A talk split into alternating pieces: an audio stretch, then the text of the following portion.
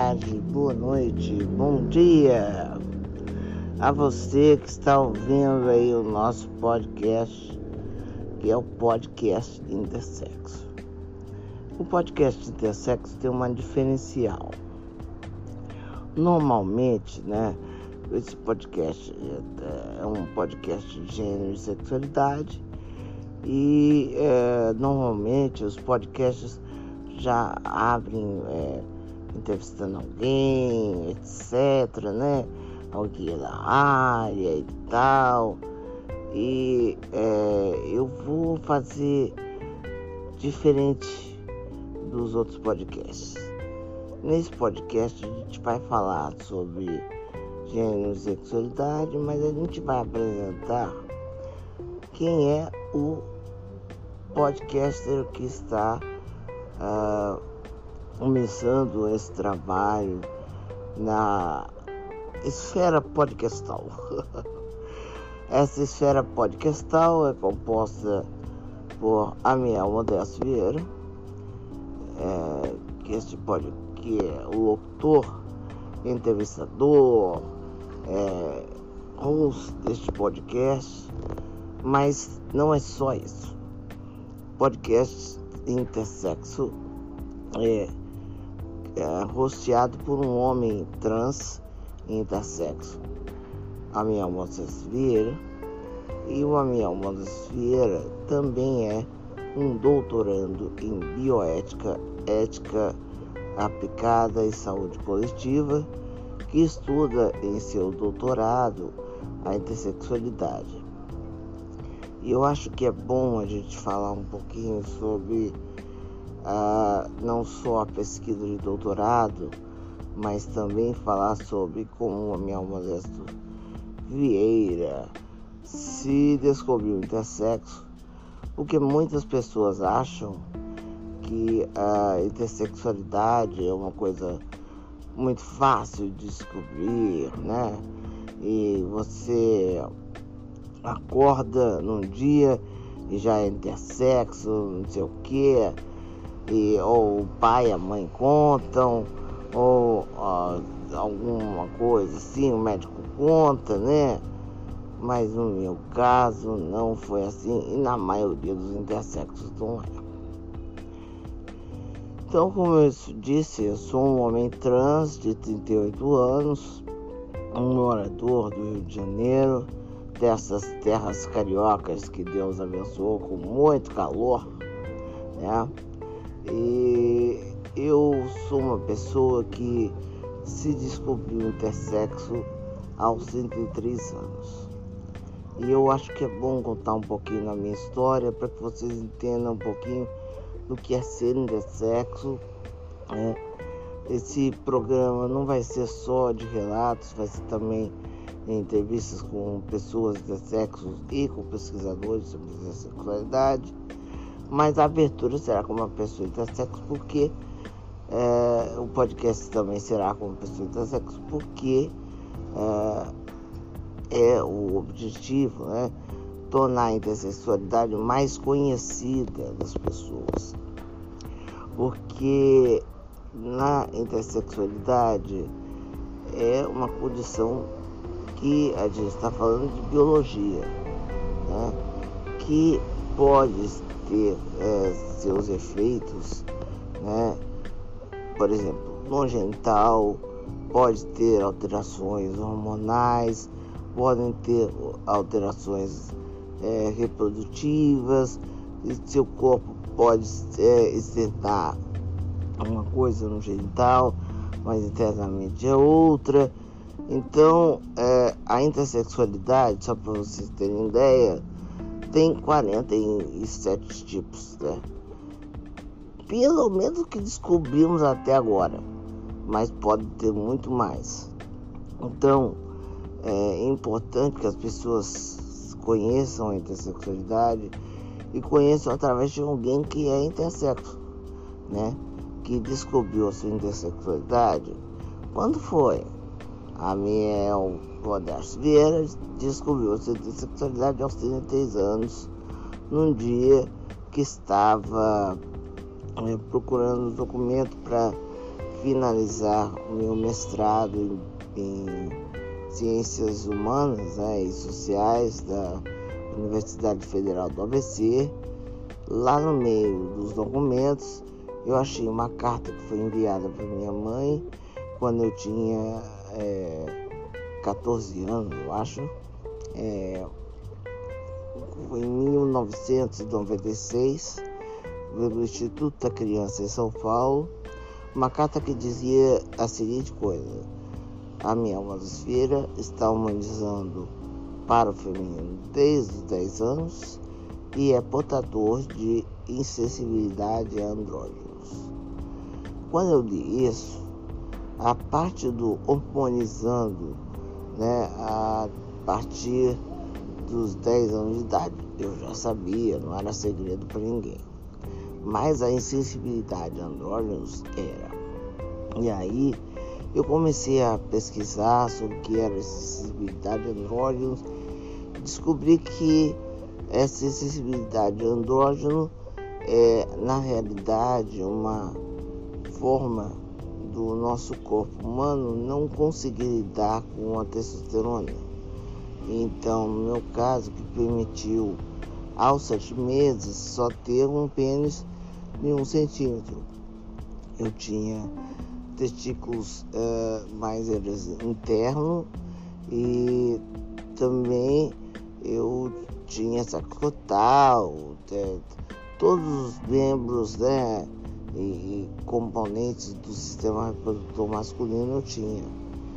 Mas por ter esse pênis pequeno, os médicos acharam que eu não seria o que eles chamam de homem funcional. Homem funcional é o quê?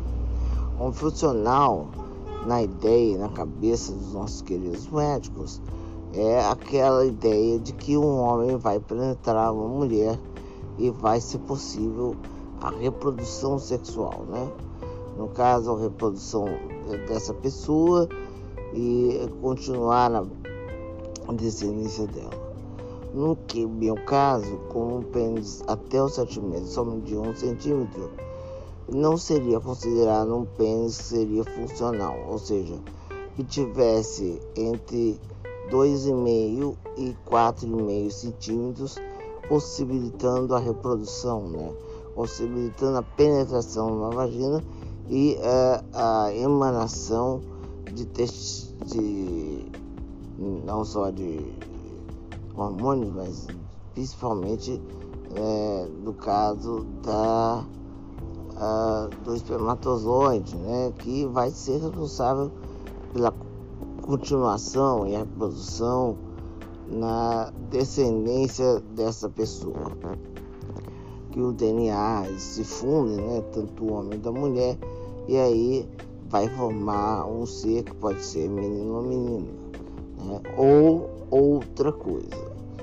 Outra coisa que eu digo porque agora a gente é, tem, por exemplo, no estado de Nova York, pelo menos 56 tipos de gênero. Só para vocês terem ideia, né?